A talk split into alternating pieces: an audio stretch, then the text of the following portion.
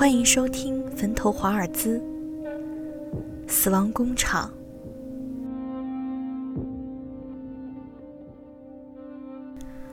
吴秋江是江北公司一名普通员工，在江城、江北算是个不大不小的公司。而厂长陈金贵和夫人沈兰，因为乐于资助贫困山区的学生，在当地也广受好评。进厂一年多，吴秋江诚实肯干、大胆创新，很受公司领导的喜欢。可以预见，他的前途一片大好。就在吴秋江准备步步高升时，厂里却出事了。十二号深夜，江城冷雨纷纷。值班员李福巡逻时，在厂区中央的柳树下发现了一具无头尸。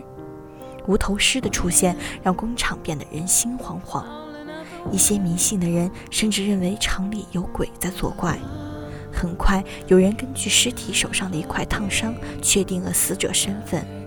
死者叫赵安，曾是江北公司一名老员工。而更让人想不到的是，赵安四个月前被查出患了癌症，离开了工厂。那是谁会对这样一个濒临死亡的人痛下杀手？而尸体出现在工厂里又意味着什么？警察的调查很快结束。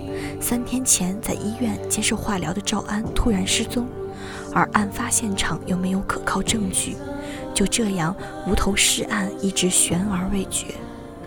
赵安在工厂时一直对吴秋江照顾有加，于是吴秋江决定暗暗查找凶手。这天，副厂长沈新明走进厂里。沈新明是沈兰的弟弟，长得肥头大耳，一副大老板的模样。沈新民带来一个好消息，因为厂里效益好，厂里决定给员工涨工资。这个消息无疑让还在无头尸案阴影中的员工们兴高采烈。就在这天晚上，大家都在为涨工资而高兴不已时，后半夜怪事发生了。工厂里两个车间的机器突然开动起来，轰隆隆的声音吵醒了所有人。大家纷纷跑下楼来一看究竟。然而车间大门紧锁，车间内却灯火通明，所有的机器正飞快地运转，员工们都傻愣在了那里。吴秋江站在人群里，抬头环视车间，整个车间封闭性十分好，如果没有钥匙，几乎是不可能进去的。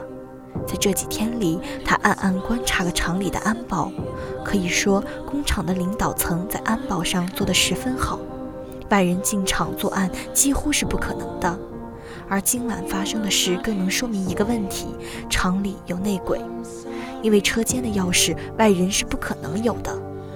然而第二天，那个发现无头尸的礼服失踪了。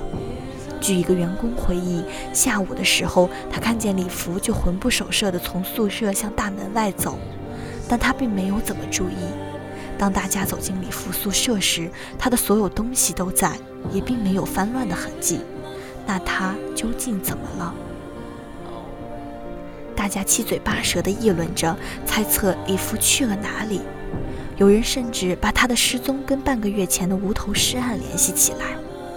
自从无头尸案后，李福整天无精打采，整个人也显得神神秘秘。大伙儿都以为他是受了那晚的刺激。和李福同宿舍的一个员工回忆道：“有天晚上，他上厕所，发现李福的床是空的，一摸被窝冰凉。后半夜的时候，他迷迷糊糊看见李福溜进宿舍。”手里拿着一串钥匙，大伙的议论让李福的师尊更显神秘。持续关注坟头华尔兹，死亡工厂下。